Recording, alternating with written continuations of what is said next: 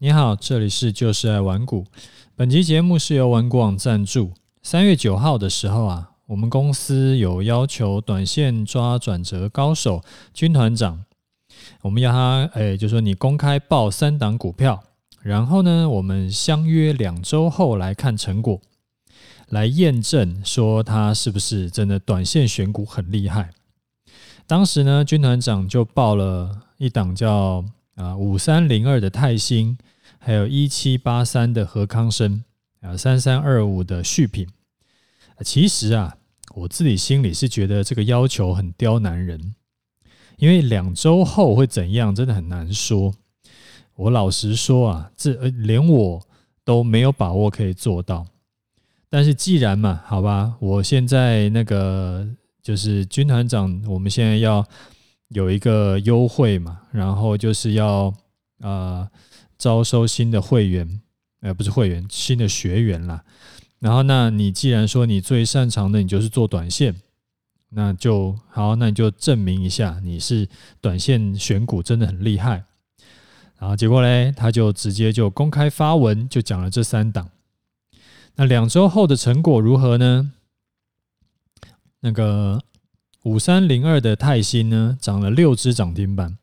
从公开发文那一天的收盘价来起算，到今天早盘早盘为止，它的获利是百分之八十五啊。然后呢，旭品跟何康生呢，也分别是获利了四趴到七趴啊。这个其实就是就是在验证军团长的短线操作，他的抓股票的功力。有三档里面有一有一档是大赚，哎，才十个交易日嘛，十个交易日，然后他就赚了百分之八十五。那另外两档也都赚到四趴到七趴。其实严格说起来，真的是还蛮厉害的，因为这十天来说，整个大盘其实是没什么在动的，它就是涨了又跌，涨了又跌这样子。然后结果个股竟然有这样子的表现，而且重点是这真的很有种啊！因为有可能三档选来，后来都爆掉，所以我觉得这个实在是蛮厉害的。好，那军团长之前的他的记录啊，有些真的是也很夸张。他就是有在也是公开验证，他一百个交易日内，然后他选他有总共赚了一百档的涨停板，所以平均呢，他的等于是每天都能够赚到涨停板。然后他的社团呢，就在教你说如何可以选到这种转折的标股。所以，如果你是想要学习如何抓转折的股票的，你就不要错过这一次机会，因为他的教学社团的年度优惠期，啊，只到三月二十五号的周四啊，隔天呢，学费就会涨价四千块钱，而且啊。现在楚狂人粉丝还可以另外享有楚粉优惠，在周四以前你输入优惠码，还可以另外再折价两千块啊！我会把优惠码放到资讯栏里面啊。最近如果你是就是最近操作的不是很顺利，然后一直选不到那种就是表现好的股票的，然后你又想要好好学习的人，请千万不要错过这个大优惠。好。呃，周一啊，我们来看一下散户迷思。今天想要跟你聊的散户迷思呢，是看、呃，就是筹码比较重要，还是股价比较重要？起因呢、是因为 Facebook 有一位呃听众，他跟我讲，他说他观察到说，现在他觉得最烦的就是八大关股。为什么嘞？因为八大关股啊，只要遇到盘势大跌，他就大量买超。然后遇到盘势涨，然后他又立刻调节，然后结果现在呢又遇到那种高档啊融资打死不退的情况啊，所以他觉得说，如果啊就是八大关股就一直在那边恶搞，然后融资又一直就是没有放弃，然后外资呢就是一直卖卖卖嘛，那要重新想要他回来大买超就很不容易。所以他就觉得说这个不知道怎么办呢、所以想想问问看我的意见。那我这边看了一下他的问题哦，其实啊，不管是八大关股，还是融资，还是外资买卖超，这个都是筹码的问题。啊，这几年来啊，看筹码也算是一个，我觉得算显学了啦。然后感觉是那种，就是看到人不聊两句筹码就训掉了。但其实啊，很多的这个投资人他们在聊筹码的时候，他们其实都很容易就是，就是他根本在误会筹码在干什么。我举几个例子哈，例如说像八大关谷行库，它的动作，他们是政府基金嘛。所以进出场，它其实最重要的目的，其实并不是要哇，我要大捞钱、特捞钱。它的目的主要在稳定市场，甚至是他们很多的操盘手，甚至是可能是，诶，就像像公务员一样，对他来说，反正赚的钱也跟他没有什么大关系。所以说，可能就是长官吩咐他，哦，你现在要这个逢低买。然后逢高呢，你就稍微出脱一下，所以他就这样做。那其实他们没有什么，就是跟一般的这种外资的操作会很不一样。所以你看八大关股的操作，其实根本没有什么意义啊。所以我自己是根本不看这个操作这个统计数据的，因为他们就是遇到大跌，哎，护盘一下买一下，但是涨上来呢，他就获利了结，所以他。对行情的关系其实不是很大。那外资呢？你看外资以前呢、啊，这个是一个哦，我这个已经时常就是遇到有很多人都有这个观念。那这个观念呢，问题都有点大。诶，看外资以前呢、你一定要先有一个也有一个大概的想法，就是说外资是一大票人。他不是一个人，所以如果你是把外资当做一个人的，当做他只有一笔资金的，其实这个观念就是错的。你可以想象嘛，你光是外资就有分，就有可能美国的外资，那美国的外资又有有很多很多个，很多很多个券商，很多很多个这个这个不同的基金，然后有欧洲的，然后有亚洲的，有各式各。就是全全球到处只要是来台湾买股票的，它其实就算是外资，那更不用讲说还有真外资跟假外资，所以它是一大票人，甚至是很大一票人，它绝对不是只有一个人。所以当你知道外资是一大票人以后，里面当然一定会有有一部分人是看好的，有一部分人是看坏的，所以综合下来的结果。如果好吧，举例说，今天如果是偏向买超的话，可能是百分之六十的人买超，百分之四十的人卖超。那问题是说，你不知道那个百分之六十的人是比较准的，还是那百分之四十的人是比较准的？甚至是也许是怎样，就是他买超的人还比较比较比较少。但是因为他买的量比较多，所以最后变成整体下来是买买超。所以就是因为太多种人了，然后太多种不同的资金了，所以当很多人呢、他只单纯把呃，就是只看一个外资买卖超的这个数据，就说哦，今天外资都偏空，所以我们也要偏空，这个结论就很没有道理。你应该你应该懂我的意思。那另外啊，而且不只是因为外资有很多种人，而且每一个外资呢，它的操作周期也都不一样，它的主动交易还是被动交易的交易策略也都不一样，它的进场时间也不一样啊。例如说，有的外资是被动的，它可能只参考 MSCI 的台湾指数来决定说，诶，它这个啊，可能台积电要买多少，联电要买多少。那有的外资呢，它比较积极，它可能会做不同的股票，然后可能来来回回跟低买高卖。那有的外资它可能刚进市场，所以它需要就是赶快先把基本的部位买买齐。那有的外资可能已经做了二十年了，然后刚好现在它的那个基金有遇到一些比较大笔的赎回，所以它现在得要卖股票。那各式各样的这种。这种情况啊，其实举例是举不完的，因为接近无限多种的不同不不同的可能。但是很多的散户哦，会把这么多种的情况的外资就当做一个人，他的名字就叫做外资，他就姓外，然后他的操作呢就很这个一翻两瞪眼，叫做今天的净买卖超。所以，当你把这个这些情况想清楚了以后啊，你就会发现说，你单纯的去看外资买卖超，其实真的超级无敌没有意义的。就像看八大关股行库一样，其实我自己是不看外资买卖超这个数据的。当然啦，筹码也不是都不能看啊。比较有意义的是去看个股的，然后某一档股票你就长期去追踪它。然后，然后发现说，是不是诶，某一些外资就特别有可能，某一个呃外资券商就特别对这只股票，它会有一些嗯习惯性的操作，就是你要往细节里去看，你不是大概的看。不过当然这就比较辛苦了啦，而且这个比较尴尬的是说，不是你努力就一定有结果的。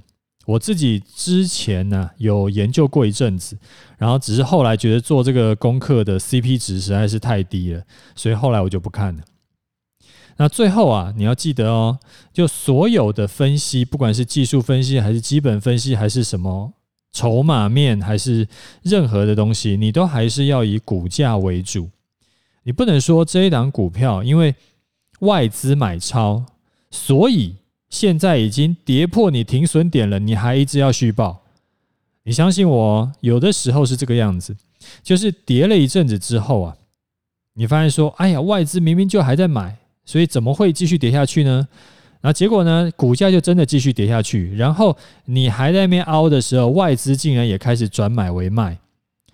那可是那个时候，你可能已经已经重伤了，而且你会很尴尬。哎，你之前。不愿意停损，是因为外资还在买超。那现在外资也转买为卖了，那你到底要不要停损？那可是你可能一停损下去，就是现赔，可能百分之五十，那就尴尬到爆炸，对不对？所以说，不管是任何的分析，都是辅助的功用。就你做功课的时候，哎，稍微看一下，哎，你不看也无所谓，反正基本上就是要以股价为主。千万不要说什么，哎呀，因为它的量怎么样，所以说现在的股价是骗人的；因为它的外资买卖超是怎么样，所以现在股价是骗人的。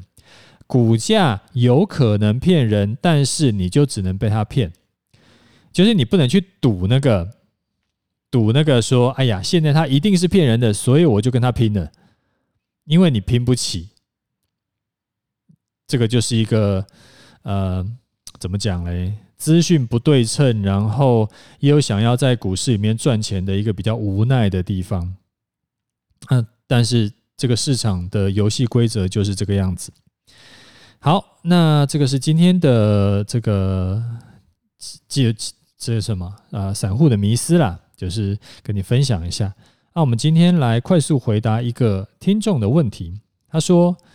他这个问题还蛮有意思。他说：“诶，请我分享一下，说我盘中啊，是不是会听什么音乐，或者是会做什么陶冶性情的事情来降低我的焦虑？”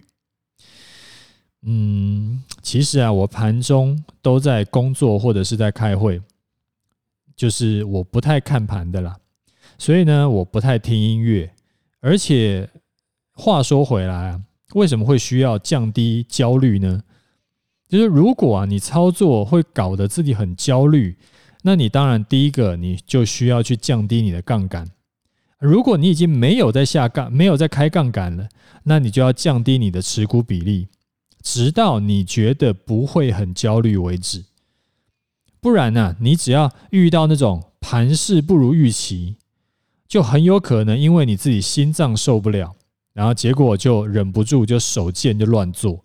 那当然就很容易赔钱，而且是这种赔钱是很冤枉的，因为你赔的是不应该赔的钱。那问题就是出在说你的心脏呃的承受承受能力啊，比不上你的贪心程度，所以你自己要去调整这件事情，就是你不要预期哇，我可以就是每年都可以翻倍，每年都可以赚个好几好好多好多好多钱这样子，就是。自己要想清楚，就是说有些时候不是每一种方法都适合每一种人的，好不好？好，这个是回答你的问题哈。那我这边提醒一下，如果你是想要学习我的操盘技巧，或者是想要更及时的看我怎么看盘势啊，有的时候我忙碌起来会会请假，然后就没有录节目。但是呢，我很时常会在我的 Telegram 跟 Facebook 会讲我对盘势的看法，还有不定期的会教大家一些操作技巧。所以你还没有加我 Telegram 的，不妨加一下。我把 Telegram 会放在资讯栏里面。好，我们来讲一下，我们来看一下盘势哈。盘势呢，目前我还在继续观望，我还没有进场。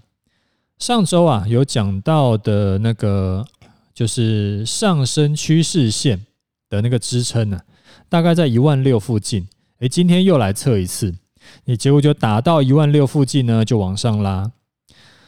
如果之前是，就是如果我，我之前是没有被扫过停损的。那我就会在一万六附近多单进场，但是因为我之前的空单，你你你你如果有长期听节目，你就知道我不是是诶上礼拜吗？才被扫了一次那个空单的停损嘛，那那是赔了大概一趴，所以这一次呢，我会选择继续观望，因为原因是说，像我之前有跟你分享过的，我会把呃进场的条件会设得更严格，就在市场里面呢，其实。真的比我看得准的人要多很多了，要要很多了。但是我我后来发现哦，大多数人哦，在在盘整盘的时候，其实都免不了会受伤。但是我自己在盘整盘的时候，也却不是很常受伤。就算受伤，也都是赔一点点。你像我刚呃刚讲的那个上礼拜赔了一趴嘛，一趴多一点点了。那其实这个就是因为我的这个操作习惯在保护我，我只要被扫过停损，我下一次进场我就会更严谨慎，所以我就不会一直进场嘛，因为进场条件会更严格嘛，那所以就不会一直满足我的进场条件，所以我就不会一直进场。那没有进场呢，就不会受伤嘛。但是你可以这样想啊，如果像这种。就好，我刚刚讲，如果我没有被扫停损，我今天应该就会在一万六附近这个多单进场。那要能够在这种明明是看好，却要忍住不进场这种状况啊，这个其实是蛮考验人性的，就是这个会需要比较长时间的练习才能够做到。那你如果说你想要也跟我学习的话，这个方法的话，你可以先试试看，就是另外开一个账户，然后拿一点点钱进去，你就是当做，哎，你不能说完全那边做模拟单的，模拟单那是骗人的，那个因为你没有投入进去，没有投钱进去，你就会不痛不痒。然后呃，你就是每呃每天或者是就是。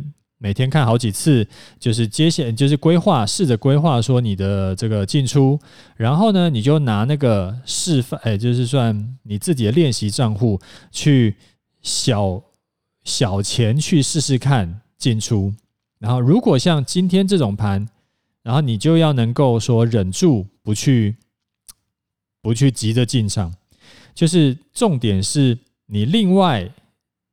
开一个账户来做这件事情，然后拿一点点钱来练习。那这样子的话，呃，久了以后，可能你会比较有感觉，会比较知道，就是什么时候该做什么事情。这时候你才可以慢慢再加码，慢慢再加码。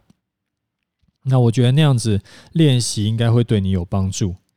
好，那目前到今天为止啊，都还是依然在上升的通道里面。那当然就是还是偏多来看了啊，不过这个是到今天为止的看法。像最近这种盘，就是真的是比较适合做股票，尤其一些呃中小型股表现的还不错。